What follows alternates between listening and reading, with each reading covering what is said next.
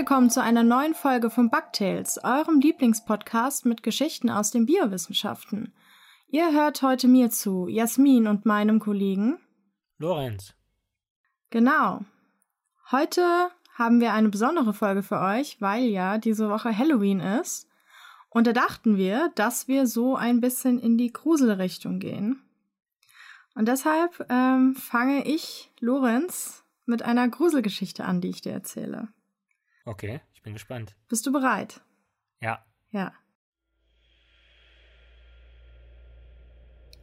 Julia, kommst du mit raus? Wir müssen Essen holen, bevor die Kinder wach werden. Anne lief durch die Flure ihres Zuhauses, doch von Julia gab es nirgendwo eine Spur.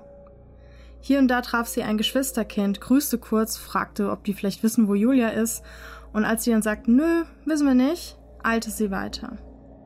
Wo war nur ihre Schwester? Julia hatte sich verändert. Normalerweise war sie Frühaufsteherin und immer als erstes zur Stelle, wenn eine von ihnen Hilfe brauchte.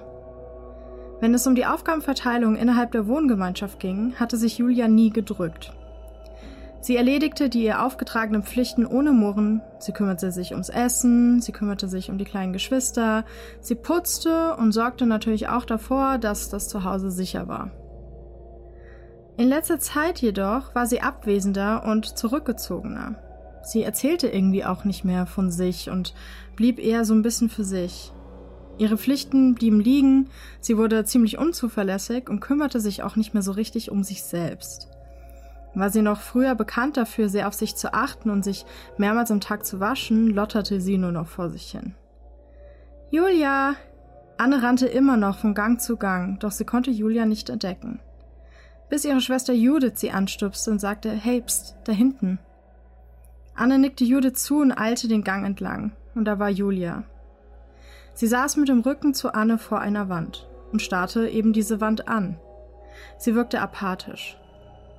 Anne ging auf sie zu und betastete sie mit ihren Fühlern, um zu prüfen, was da los sei. Julia schob ihren Fühler widerwillig zur Seite und summte unwillig. Hey Julia, komm mit raus, okay? Julia drehte sich um und rempelte Anne im Vorbeigehen an. Ey, pass doch mal auf, was soll das denn? rief die, doch Julia starkste mechanisch den Gang entlang und bog ab. Anne sah ihr hinterher, folgte ihr aber nicht. Julia hatte schon länger das Gefühl, nicht richtig fit zu sein. Sie fühlte sich, als ob ihr irgendwas die Energie rauben würde. Wenn sie aß, zog das nur noch so ein kurzes Hai nach sich, aber danach war sie eigentlich wieder so matt wie zuvor. Auch hatte sie das Gefühl, sich beim Schlafen irgendwie nicht mehr so richtig zu erholen. Für ihre Aufgaben war sie immer zu müde. Sie hatte sich früher viel darauf eingebildet, besonders fleißig zu sein. Klar, sie war eine Feldwespe und die waren nicht faul, aber sie war eben besonders nicht faul. Als Anne um die Ecke gekommen war und sie mit den Fühlern betastet und genervt hatte, wollte sie einfach nur weg. Sie fühlte sich zwar einerseits müde, andererseits aber auch total gehetzt und immer diese Rückenschmerzen dabei. Julia verließ das Wespennest. Ihr Flug war taumelnd. Sie fühlte sich schon wieder so schwach. Eigentlich war sie gar nicht so sicher, wo sie hin wollte, doch irgendwas in ihr wusste den Weg. Sie landete auf einer Blüte und trank den Nektar, obwohl sie wusste, dass es eh wieder nichts bringen würde. Zwei Wochen später war Anne wieder auf der Suche nach Julia. In den letzten Tagen hatte sie immer an derselben Stelle der, an der Wand gehockt. Und jedes Mal starrte sie diese Wand einfach nur an. Auch heute saß Julia wieder vor dieser Wabe. Ihre Fühler zuckten und sie schien irgendwas zu murmeln. Hey Julia, fragte Anne und näherte sich vorsichtig. Wie geht's dir? Keine Reaktion. Hey, ist alles okay?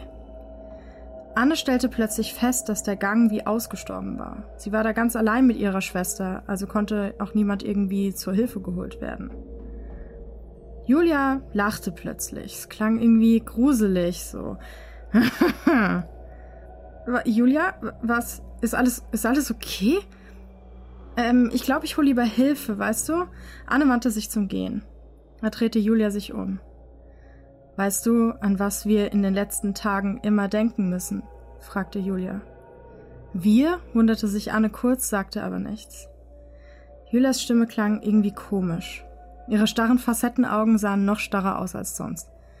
Nee, an was denkt ihr denn? Julia klickte mit ihren Beißwerkzeugen. Ey, Julia, du machst mir echt Angst. Kannst du damit aufhören? Wir müssen gleich los. Wir haben einen Termin. Wir müssen andere wie uns finden. Julia, ernsthaft, hör jetzt bitte auf damit und rede wieder normal, okay? Wir müssen los, damit noch mehr wie wir werden.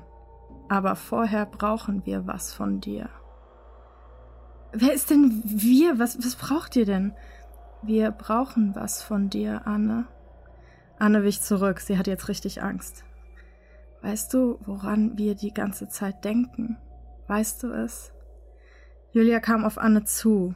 Sie war zwar geschwächt, das sah sie, aber sie war immer noch ziemlich groß und bedrohlich und im Vergleich zu Anne auf jeden Fall größer. Letztere war schon immer so ein bisschen kleiner als die anderen Wespen gewesen. An was denkst du, Julia? fragte Anne piepsig. An diese unfassbar großen Hunger.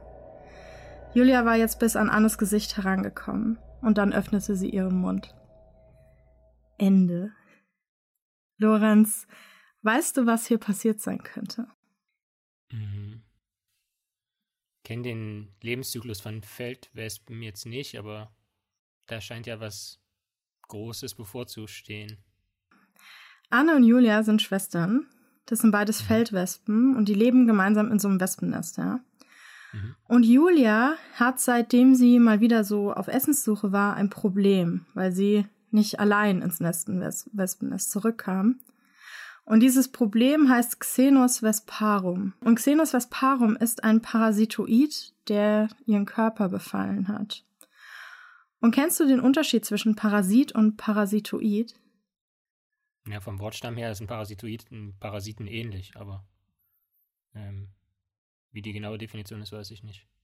Ein Parasit, der ernährt sich in irgendeiner Art und Weise vom Wirt oder profitiert vom Wirt, ähm, ist aber keine Symbiose, sondern ähm, es ist eine einseitige Beziehung. Also ein Teil hat davon was, der andere nicht. Der hat vielleicht mhm. auch noch Probleme damit. Ein Parasitoid verfährt genauso nur, dass am Ende des Lebenszyklus des Parasitoiden der Tod des Wirtstiers steht. Also ähm, der Tod des Wirtstiers gehört zum Lebenszyklus dazu und das ist beim Parasiten in der Regel nicht so.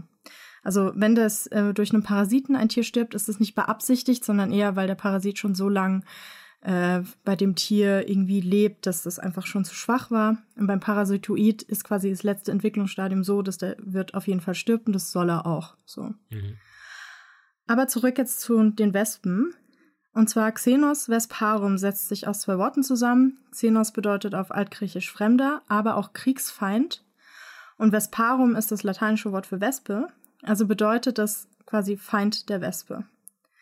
Und Xenos vesparum gehört eigentlich zu den Fächerflüglern. Das sind auch so Insekten. Die Weibchen haben aber überhaupt keine Flügel und Beine. Also die sind quasi nur so eine Art Torso, weil sie dauerhaft parasitär in Wespen leben. Und das passiert so. Ja, eine Wespe ist irgendwo draußen, zum Beispiel schläft die oder sowas, ist Kältestarre oder einfach sehr unaufmerksam und sehr lange an einem Ort. Also für eine Wespe sehr lange an einem Ort ist immer noch kurz. so. Und dann trifft halt eine Larve dieses Parasitoiden die Wespe, setzt sich aufs Hinterteil und bohrt sich hinten in den Hinterleib rein. Und die Weibchen bleiben so lange im Wirt, bis sie erwachsen sind. Also wirklich so ein ganz, ihr ganzes Leben. Das kann schon mal ein Jahr dauern. Das heißt, ein Jahr lang ist diese Wespe halt nicht allein, sondern von einem Parasiten befallen. Und hinten schaut sie, und das habe ich selber auch schon öfter gesehen, ähm, auch bei Hornissen, sie schaut zwischen den Binden hervor, zwischen diesen Hinterleibsbinden, wo sie sich reingebohrt hat, sieht man manchmal so einen kleinen dunklen Knubbel. Und wenn man daran zieht, kann man den Parasiten quasi rausholen, ja. So. Also, das habe ich letztes Jahr bei einigen Hornissen gesehen. Und diese Larven, die da eingebohrt sind im Hinterleib, die ernähren sich von der Hämolymphe des Tieres. Also die Hämolymphe ist ja bei Insekten sozusagen das Blut das so frei in der Körperhöhle schwimmt. Aber die machen das so, die Parasitoiden, dass das ähm, Tier nicht stirbt und dass keine lebenswichtigen Organe beschädigt werden, sodass das halt erstmal ganz schön lange da drin wohnen kann, ohne dass die Wespe halt stirbt, sonst würde der Parasit, Parasitoid auch mitsterben. Und die Wespe, die wird halt dadurch geschwächt. Und das heißt, deswegen zieht sie sich sehr zurück und kommt ihren Pflichten im Wespennest nicht mehr nach und separiert sich auch so ein bisschen von den anderen Wespen und ist halt immer müde und halt total erledigt, weil äh, die halt zu wenig Blut hat dann. Und nach, einem, nach ungefähr einem Jahr lenkt der Parasitoid die Wespe, die er auch so ein bisschen steuert, also dass die Essen holt und so, zu einem Treffpunkt, zu einem ganz bestimmten Treffpunkt. Und wie die das machen und woher die das wissen, da forscht man halt noch dran. Und an dieser Stelle rotten sich dann viele von diesen befallenen, Anführungsstrichen, Zombie-Wespen, weil die überhaupt keinen eigenen Willen mehr haben und quasi auch eh total benebelt sind und sowas, ja, zusammen. Und die Parasitoide paaren sich dort. Das heißt, die weiblichen Parasitoide schieben ihren Hintern so ein bisschen hinten aus der Wespe raus.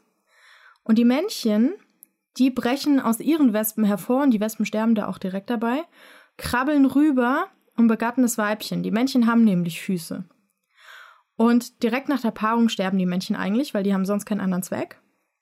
Und die Weibchen müssen natürlich noch, also die Wespe der Weibchen muss noch ein bisschen weiterleben, weil das Weibchen ja auch noch Eier legen muss und so. Und das heißt, äh, die Weibchen entwickeln sich so, also mit den befruchteten Eiern weiter, immer weiter im Wirtstier. Und wenn die Eier dann irgendwann reif sind, dann schlüpfen halt die neuen Larven. Mhm. Ja, das ist für die Wespe dann natürlich das Ende, weil die Larven, die treten dann auch, sobald sie ein bisschen groß sind, aus dem Wirtstier aus und die nehmen jetzt nicht die Tür. Also die äh, nagen sich dann halt da durch, verlassen die Wespe, die Wespe stirbt. Und ähm, die machen das meistens an Stellen, wo sie viele andere Wespen sind.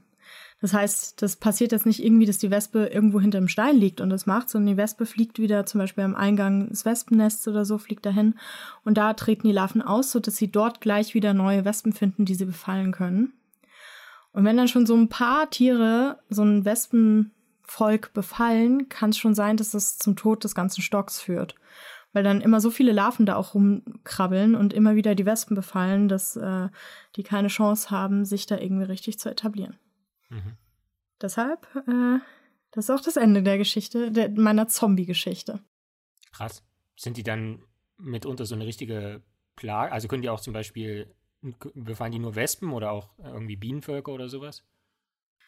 Ähm, die jetzt befallen nur Wespen, aber es gibt ja etliche ja, Varianten von so Parasiten, die äh, mhm. als mögliche befallen. Ähm, meistens, vor allem bei großen Wespenvölkern, ist jetzt nicht so schlimm. Ähm, aber natürlich, wenn äh, Wespen immer weiter dezimiert werden und sowas, dann ist, haut sowas natürlich viel härter rein, wenn man da irgendwie so eine Gegend hat, die äh, ziemlich durchseucht ist. So. Aber du meintest, man kann die mit bloßem Auge sehen, das heißt, man kennt die wahrscheinlich auch schon mhm. relativ lange. Ja, also seit, äh, ich glaube, Erstbeschreibung war Ende des 18. Jahrhunderts, meine ich. Krass. Krass. Ja, also man sieht es, man sieht es, man kann auch manchmal gucken, wenn man tote Wespen am Boden sieht, manchmal sieht man da hinten die noch so rausgucken. Also, äh, oder geschwächte Wespen sehr oft. Im Sommer sieht man ja sehr oft sehr geschwächte Wespen. Und es ist nicht immer, weil halt Durst oder sonst irgendwas, sondern weil, wenn man dann mal hinguckt, letztes Jahr hatte ich eine Hornisse gefunden, die war total schwach, krabbelte am Boden rum, die hatte drei von denen hinten drin. Also wenn die dann gleich mehrfach befallen sind, dann hat das Tier auch keine Chance, weil das dann viel zu viel Blut weggetrunken wird, also Hämolymphe, als dass das Tier sich da noch irgendwie durchsetzen könnte oder überleben könnte. Aber ich finde es halt einfach, ich finde es einfach so krass, wie die, die wirklich die steuern. Es gibt so krasse Parasiten, das ist unfassbar. Es gibt ähm, eine Wespenart, die ähm, Kakerlaken erstmal so lähmt, ne, dann ist die bewusstlos und dann macht sie so eine Art Gehirnoperation. Also sie sticht mit dem Stachel in ein bestimmtes Teil des Kakerlakenhirns, das den Fluchtreflex steuert und schaltet den aus mit ihrem Gift. Also es ist wirklich so eine hochpräzise Gehirnoperation. Und wenn die Kakerlake wieder aufwacht aus ihrer Betäubung, hat sie keinen Fluchtreflex mehr, kann nicht mehr weglaufen. Und die Wespe nimmt sie dann die Kakerlake an dem Fühler und zerrt die quasi wie an so einer Hundeleine hinter sich her äh, in so ein Erdloch, Erdbau, legt dort die Eier und die Larven ernähren sich dann von der Kakerlake. Erst ernähren sie sich vom Kot der Kakerlake und dann ähm, auch von der Kakerlake selber irgendwann. Und die Kakerlake läuft halt nicht weg bleibt einfach da stehen, die putzt sich halt die ganze Zeit und so. Also erst von der Kakerlake und dann von der Kakerlake. Ja, genau. Voll krass. Ja, krasser Scheiß. Was hast du denn Gruseliges dabei? Ähm, also ich weiß nicht, ob es unter gruselig firmieren kann, aber also tatsächlich ja auch mit der mit dem Hintergedanken Halloween. Und zwar mit dem Titel als natürlicher Superheld an Halloween. Also an Halloween verkleiden sich die Kinder doch immer, oder? Und ziehen dann so von ja. Tür zu Tür. Genau. Und ähm, so klassische Verkleidungen sind ja, glaube ich, diese ganzen Superhelden, die dann ja irgendwie mhm. krasse Sachen können, wie an der Wand hochklettern oder Spinnenseide produzieren. Aber ich meine, hey, das passiert in der Natur wirklich. Und da gibt es viel krassere äh, Individuen mit Superkräften. Und mhm. der Untertitel lautet, was macht diesen Käfer, den ich jetzt vorstellen will, zu einem Weltrekordler. Und das musst du wieder, wie so ein bisschen wie im Stile der letzten Geschichte auch, musst du äh, am Anfang erraten. Geil. So. Okay. Und zwar den Käfer, um den es gehen soll, der heißt mit lateinischem Namen Phloeodes diabolicus. Okay, also es wird schon ein bisschen gruselig. Diabolicus mm. ist der Artname. Und dieser Käfer ist etwa zweieinhalb Zentimeter lang, ähm, vielleicht so fünf, sechs, sieben Millimeter breit und ist so anthrazitfarben. Also ähm, die Oberfläche ist nicht wirklich so glänzend schwarz, sondern sehr matt. Und sieht so ein bisschen aus, als, als hätte man den lange nicht äh, irgendwie sauber gemacht. Also es wird so eine feine Staubschicht auf dem drauf liegen und die Oberfläche sieht auch so ein bisschen aus mit so kleinen Knubbeln, wie so, mit wie so Warzen oder so. Und mhm. ähm, generell das Kopfsegment ist eher breit, ähm, nicht sonderlich lang. Es hat zwei äh, prominente Antennen und dann ist etwa ein Drittel der Körperlänge ist der vordere äh, Rumpf und dann hat das im Prinzip so schmale, hat der Käfer so schmale Hüften und ähm, das Hinterteil ist äh, dann entsprechend, äh, füllt den Rest der Körperlänge aus und dann gibt es äh, drei Beinpaare. Und äh, dieser Käfer, der bewohnt jetzt ähm, an sich Eichen und ernährt sich von Pilzen. Mhm. Und hauptsächlich kommt er vor an der Westküste Nordamerikas. Also ähm, es gibt ein sehr prominentes Verbreitungsgebiet in Südkalifornien. Und da ist die Gegend ja eher so wüstenähnlich. Das heißt, der nistet sich dann sozusagen ein unter der Rinde von Hartholz, also hauptsächlich auch äh, Koniferenbäume, also Kiefern, Zypressen, Eiben mhm. und so mhm. weiter. Und auch das ist ein, äh, eine Verbindung zu einer vorangegangenen Episode, denn dieser Käfer hat eine Tarntracht, eine Mimese, weil durch, dieses Anthrazit, durch diese anthrazitfarbene Oberfläche sieht er ein bisschen aus wie so ein Fels oder so ein Stein, Gesteinsbrocken und dann kann er nicht so gut erkannt werden von seinen Fraßfeinden. Ähm, was ja auch schon mal eine ziemlich coole Eigenschaft ist, wie wir es schon erörtert haben. Oder manchmal stellt er sich damit dann auch einfach tot. Also er liegt dann da halt so rum und äh, man könnte nicht sagen, ob der jetzt lebt oder nicht, weil er, er macht irgendwie nichts, wenn er sein Pilzmal schon hinter sich hatte. Und was auch erstaunlich ist für diesen Käfer, der hat eine relativ lange Lebenserwartung. Der wird nämlich etwa zwei Jahre alt in freier Wildbahn. Das ist für einen Käfer, wie gesagt, relativ langlebig. Und was interessant ist, von wegen Superkräfte, ähm, seine Vorfahren konnten fliegen. Also wenn man sich mal die Evolution dieser Käferart anschaut, dann sieht man, dass die äh, Vorläufer noch fliegen konnten. Ähm, aber mhm. der äh, Diabolicus äh, kann nicht mehr fliegen. Generell sind Käfer ziemlich cool. Ich meine, die können in, in der Luft vorkommen, im Wasser, in, in der Erde. Ähm, das funktioniert alles. Aber die Frage ist jetzt, mit was für einer super krassen Eigenschaft, in der er auch einen Weltrekord hat, schützt sich dieser Käfer vor Fraßfeinden? Was macht ihn zum Superbug, wenn man so fragen will? Was hast du für eine Vermutung? Also wir haben ja schon gesagt, fliegen ist es mit Sicherheit nicht. Mimese, die Mimese okay, er kann ist nicht auch fliegen. kein Weltrekord. Ja. Er tut so, als sei er ein Stein. Wohnt unter Rinde und frisst Pilze. Ähm, lass mich nachdenken. Mhm. Okay, und diese Superkraft ist aber nicht sowas wie, dass er schwer tragen kann oder sowas, sondern es hat was damit zu tun, um sich vor Feinden zu schützen. Ähm, genau, genau. Also mhm. er schützt sich damit davor, ähm, getötet zu werden oder gefressen zu werden. Okay. Das heißt, wenn jetzt ein Vogel kommt, ich stelle es mir jetzt einfach mal vor, mhm. ein Vogel ja. kommt, ja? Ja. Will den Käfer fangen, ähm, mhm. dann sagt der Käfer, okay, wegfliegen ist er nicht. Laufen mhm. ist beschissen. Vogel, ein Vogel ist egal, ob du wegläufst. Der mhm. guckt dir da in Ruhe zu und dann ja. frisst der dich. Hat der, schmeckt der vielleicht komisch? Ist er besonders giftig? Oder. Das ist beides ähm, nicht überliefert. Also weder, okay. er ist weder besonders giftig noch es ist nicht glaube, Okay. sonderlich wohlschmeckend ist. Dann, wenn er so tut wie ein Stein, ist er vielleicht hart? Besonders Er hart? ist unfassbar hart. Er ist der härteste Käfer Ja? der Welt. Ja, Der härteste Käfer der Welt. Ja. Oh, den will ich gerne mal kennenlernen. so ein richtiger Gangster. Ich, ich äh, habe auch in den Shownotes habe ich äh, ein YouTube-Video äh, verlinkt, wo man sieht, wie der, also auch seine Vorfahren, wie die noch cool fliegen konnten und dann er, wie er da halt so einfach so rumsitzt. Ähm, genau, der, der nennt sich nämlich auf Englisch auch äh, Diabolical Ironclad Beetle, also der diabolische Eisenkleidkäfer. Und der wurde untersucht von äh, äh, Jesus Rivera und äh, Kolleginnen und Kollegen. Der ist von der University of California in Riverside, Kalifornien in den USA. Und am 21.10.2020 wurde ein, eine wissenschaftliche Arbeit in dem Fachjournal Nature veröffentlicht. Das hat also extrem hohe Wellen geschlagen. Deswegen habe ich echt gehofft, dass es nicht in deine Timeline gespült wurde. Und Oh, ich habe ja zum Glück wegen dem Lektorat in den letzten Tagen nichts gelesen. Aha, sehr gut, genau. Ha. Also der diabolische Eisenkleidkäfer und seine Freunde, die wurden in dieser wissenschaftlichen Studie, man kann es nicht anders sagen, zerquetscht. Also die wurden im Prinzip in so einen in so einen Metallspanner eingespannt und dann wurde Oh halt eine bestimmte Kraft angewendet und es wurde gemessen, wann die Gott. brechen. Oh Ähm, nein. was an sich Oh schlimm ist. Mann. Und die Freunde, mit denen man den verglichen hat, sind eben Käfer, die ähnliche Eigenschaften besitzen, also die im selben Lebensraum vorkommen, auch äh, ähnliche Überlebensstrategien an sich haben. Ähm, und genau, man hat die also in so eine Presse gelegt und dann gemessen, bei wie viel Krafteinwirkung der Käfer wie stark zusammengedrückt wird und wann er letzten Endes bricht. Und da hat sich herausgestellt, dass dieser P. diabolicus im Mittel 133 Newton, also das ist ja die Einheit für, für Kraft, ähm, plus minus 16 Newton, also gab es auch so eine gewisse Schwankungsbreite, aber 133 Newton aushält, seine Freunde nur knapp die Hälfte. Das ist doch. Also nur mal um- zum Vergleich, wenn man Daumen und Zeigefinger äh, aufeinander drückt, also wenn man den jetzt versuchen würde mit der Hand zu zerquetschen, dann würde man nur auf eine Kraft von 50 Newton kommen. Und wie gesagt, der hält Ja, ich wollte gerade sagen.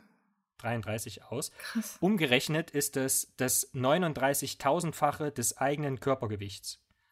Auf mein Körpergewicht gerechnet, was vielleicht die Hörerinnen und Hörer auch noch äh, aus der Gewichtsfolge kennen, wären das also, wäre es in etwa so, wie als würde ich mir jetzt einfach mal einen 2808 Tonnen schweren Rucksack aufsetzen, ohne dass ich zerbrechen würde.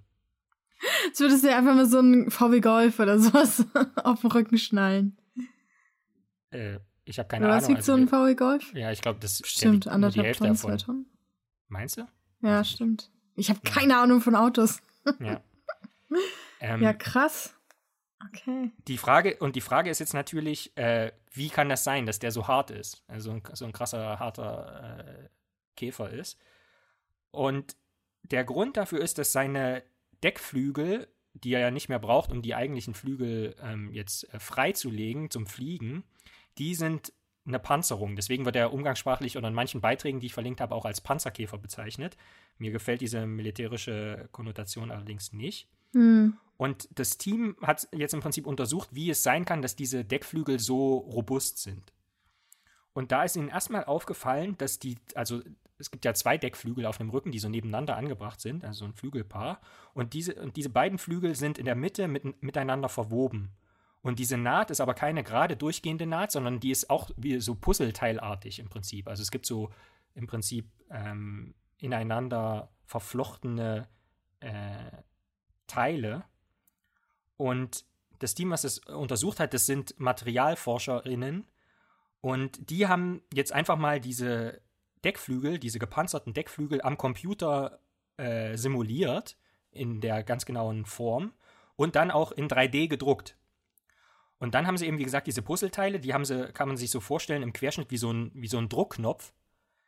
Ähm, die, also Druckknöpfe, die im Prinzip innerhalb dieser Naht sind. Und dann haben sie im Prinzip ausgerechnet, dass die Höchstzahl ähm, dieser Druckknöpfe das, diese Naht halt sehr stabil macht, aber gleichzeitig auch die, die ganze Struktur elastisch sein lässt, weil durch die Form sozusagen immer der Druck sozusagen äh, abgeleitet wird. Und auch da hat man so eine Evolution erkannt, weil die Verbindung von so Deckflügeln gab es bei Vorfahren auch, aber da hatten die nicht so eine ineinander verwundene Druckknopfstruktur, sondern das sah eher aus wie so eine Zunge, die in, in so einer Spalte entlang geht. Also das war nicht wirklich, da gab es keinen wirklichen Zusammenhalt, sondern das war halt so eine Passform, aber die hat nicht wirklich Stabilität gegeben. Und ähm, nicht nur, dass diese Deckflügel so robust miteinander verwoben sind, sondern ähm, die inneren Organe werden auch dadurch geschützt, und das hat man mit einer Computertomographie gesehen, weil unter den Deckflügeln so Luftkissen sind. Mhm. Und dadurch, dass der Körperbau, wie von mir angesprochen, des Käfers so modular ist, werden in den einzelnen Segmenten wird der Druck, der von oben sozusagen auf den Käfer einwirkt, immer äh, verteilt. Also zum Beispiel, wenn das eher hinten ist, dann, dann ist die, ähm, verbiegt sich die Oberfläche dann auch so, dass der Druck dann eher nach hinten abgegeben wird, wo keine wichtigen Organe mehr sind oder so. Das heißt, es ist extrem hart, aber auch irgendwie elastisch. Und ähm, der Zusammenhalt von diesen, von diesen Deckflügelelementen wird auch dadurch erreicht, dass man an der Oberfläche ganz kleine Stäbchenstrukturen hat, die im Prinzip wirken wie bei einem Skateboard, so ein Grip Tape. Also ganz viele kleine, kleine Stäbchen, die sie nach oben reiben und dann hat man ganz viel Grip und das sorgt eben für einen besseren Halt. Und dann haben sie auch gezeigt, Aber dass der. Warte mal, warte mal, der Grip ist oben auf den Flügeldecken. Nee, in den einzelnen, in den ein, also dass die einzelnen Schichten, so, das sind auch mehrere Schichten und ich habe das so verstanden, dass, dass das macht, dass die einzelnen Schichtteile, also diese Klingen nennen die das, Blades, dass die so. besser aufeinander halten. Ach so, okay. Mhm. Genau. Und ähm, genau, die, diese Druckknöpfe an sich sind auch, haben so eine elliptische Geometrie und die meinen, dass deren Anzahl und Form und Ausrichtung eben ideal ist, um nochmal diesen Druck zu verteilen und das Brechen zu verhindern. Und mhm. diese Druckknöpfe an sich haben dann nochmal in sich so eine Lamellenstruktur, die lokal aufgelöst werden kann, wenn an einer Stelle, an einer Position jetzt zu viel Druck ist. Das kann man sich so ein bisschen vorstellen wie so eine Girlande, die man auseinanderzieht, die aus so mehreren Schichten besteht. Und dadurch wird es dann halt so verbogen, wenn man an einer Stelle zu viel Druck ist, aber bricht halt auch nicht direkt. Ähm, und das ist vor allen Dingen wichtig an der sensiblen Halsstruktur des Käfers. Also da oben, dann gibt es halt mehr diese girlanden Lamellenstruktur, die das Ganze dann noch elastischer macht. Und wie gesagt, nochmal, um das zusammenzufassen, all dies, all dies dient eben dazu, dass der Druck umgeleitet wird, aber gleichzeitig, dass man auch Härte hat durch diese Verwobenheit dieser Naht zwischen den gepanzerten Deckflügeln. Und das kann man jetzt natürlich nehmen als so eine Art Nature by Design, um Strukturen zu schaffen, die geeignet sind, um Materialien, Materialien auszuhärten. Also Plastik oder Metall kann man ja einfach genau in dieser Struktur jetzt 3D drucken und dann werden die automatisch elastisch und hart.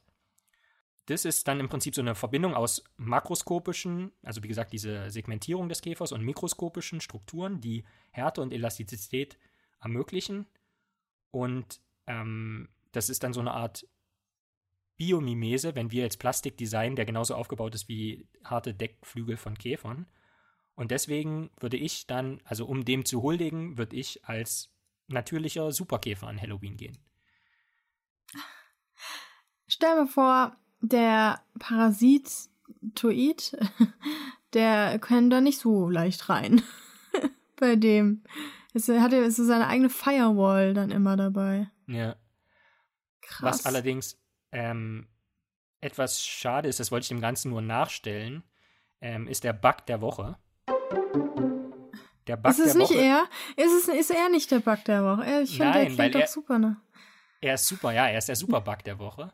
Aber der Bug der Woche ist natürlich ein Fehler, nämlich diese Studie oder diese wissenschaftliche Arbeit wurde finanziert vom Air Force Office äh, of Scientific oh, nee. Research, also sprich von der amerikanischen Luftwaffe. Ja. Und deswegen ja, auch klar. Panzerkäfer, naja, also da wird dann quasi Natur ja, wer, wieder. Wer interessiert sich natürlich. Ja. ja. Scheiße. Also, also egal, was du machst, da kommt sofort vom US-Militär sofort guten Tag. Da gibt es eine Big Bang Theory-Folge, wo die ein Gyroskop erfinden, das besonders klein ist. Und dann äh, kommt das Militär und so und finanziert die Forschung. Und dann sind die so nach dem Motto, ja, was wollen sie denn damit machen? Das werden wir ihnen nicht sagen, aber es ist natürlich klar für Waffen, klar. Und also die haben einfach nur so zu Spaß ein Gyroskop entwickelt und haben dann versehentlich Waffensysteme halt erfunden. So.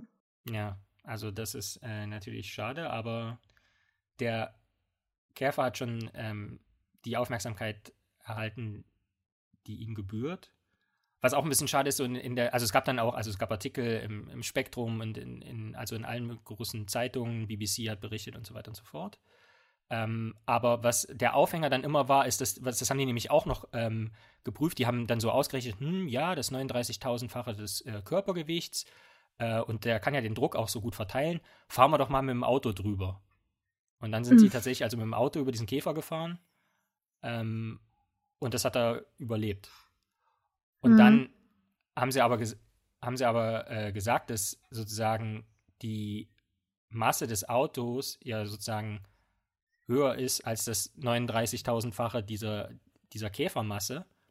Aber weil eben, wie gesagt, das nicht alles auf einem Punkt wirkt und das ja nur ein kleiner Teil ist, der unter dem Reifen dann ist. Dann, ja, und die Reifen. Und es vier genau. Reifen gibt. Ja. Genau, dann hat das also trotzdem überlebt. Plus, ah, das ist auch ein bisschen komisch. In diesem YouTube-Video sieht man dann nämlich auch irgendwie, wie so ein Auto ähm, irgendwo lang fährt und dann äh, ist da so ein Typ mit so einem, mit so einem Cowboy-Hut und der geht dann dahin und hebt dann halt irgendwas au auf und man sieht es nicht. Aber wenn das der Käfer war, dann war der da auch in einem Sandhaufen drin. Also da, dann war das auch irgendwie ein bisschen beschissen. Also äh, mhm. ich meine, der Sand schützt, naja, aber ist auch egal. Also das, das Coole ist einfach nur, dass diese, dieses Design der Natur hier im Prinzip zu, diesen, zu dieser Superkraft und Superhärte führt. Das ist schon beeindruckend. Voll geil. Ich hätte gern so eine komplette Rüstung aus dem und dann könnte ich nachts auch mal im Park joggen gehen als Frau allein. Ja. Finde ich super. So richtig, so eine ganz Körper, aber flexibel. Gut beweglich. Ja. Und, äh, und ich hätte gern so verstärkte, so an den Fingerknöcheln, damit ich auch gut zuschlagen kann. So einzelne Käfer an die Fingerknöchel, dann, die halten sich einfach so an meinen Fingerknöcheln fest und sind dann wie so ein Schlagring. Ja. So, wir sind dann so ein Team. So eine Bande. Dann gehen wir nachts im Parken für prügeln Männer. oh Gott, nein. Oh nein, kriegen wir lieber wieder Le Leserbriefe, dass ich mich wieder. Diskriminierung gegen Männer gibt's wieder Briefe, Leserbriefe. Hörerbriefe. Die lesen aber unsere Webseite auch, also bitte. Die lesen unseren Podcast jede, jede Woche. Das, die, das Transkript. ich fände es einfach geil, wenn wir irgendwelche Fans haben, die immer nur die Seite lesen, den Podcast auch nicht hören. Also immer nur die Beschreibung der Folge und sich denken, oh, das klingt aber interessant. Und dann schließen sie die Seite. Oder das, ist ja schön, dass die darüber reden. Das Plugin vom Podcast lädt einfach nicht. Und dann sehen die das nicht und denken sich, das ist einfach nur das. Also jede Woche halt irgendwie so ein paar Bildchen und so ein kleiner Text und so. Und das war es eigentlich schon. Und die fragen sich die ganze Zeit, wie wir eigentlich klingen und haben es aber noch nie gehört. Dieses Mal erzählt Jasmin und dann immer, wieso tue ich aber wo denn? Wieso, wieso sagt sie es denn nicht? Wieso, wieso schreiben die dann nur so einen kurzen Text? So. Sie denken, wir sind so eine Art Ticker. ja, Insektenfanatiker. Ja. Aber, Lorenz, hast du diese Woche eine Frage? Ich hatte ja letzte und die davor, glaube ich, auch. Die Frage. Ja gut, wir haben jetzt schon so ein bisschen erörtert quasi, was wäre denn das perfekte, natürliche Halloween-Kostüm, wo man am besten, würdest du Süßes oder Saures wollen und wie würdest du das erreichen, mit was für einem natürlichen Kostüm, also aus was für... Ja gut, Kostüm haben wir uns doch jetzt schon festgelegt, oder? Das ist ja langweilig, haben wir doch jetzt gerade schon festgelegt. Ja, aber so. ich bräuchte jetzt hier, glaube ich... Ich will als dieser Käfer gehen. Ja. so.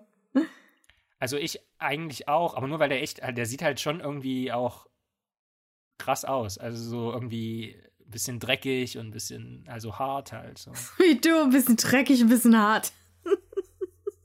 Nicht. Geil. Ich dachte, der ist so hart, weil er von der West Coast kommt, vielleicht.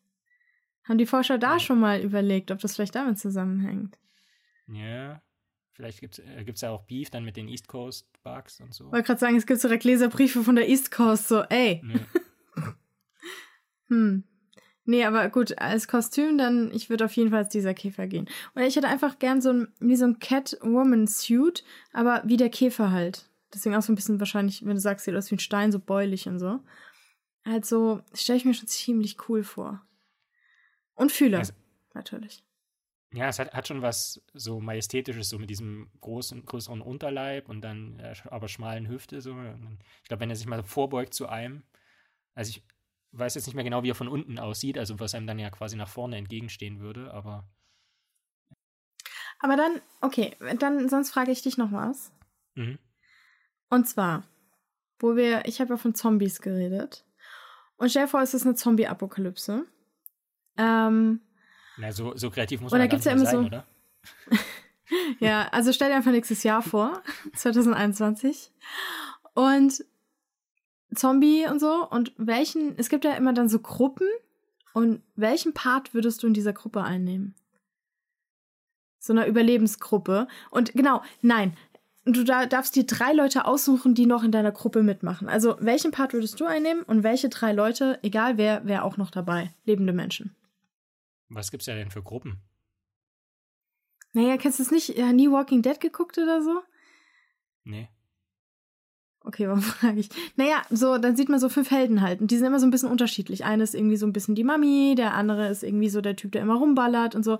Und, und was ich, der dritte ist eher so der Besonnene, versucht die Gruppe zusammenzuhalten. Der vierte geht immer jagen, beschafft das Essen. Dann gibt's immer noch so einen Anführer und so. Also, was, was für ein Typ wärst du? Und wer, welche drei anderen Leute wären dabei?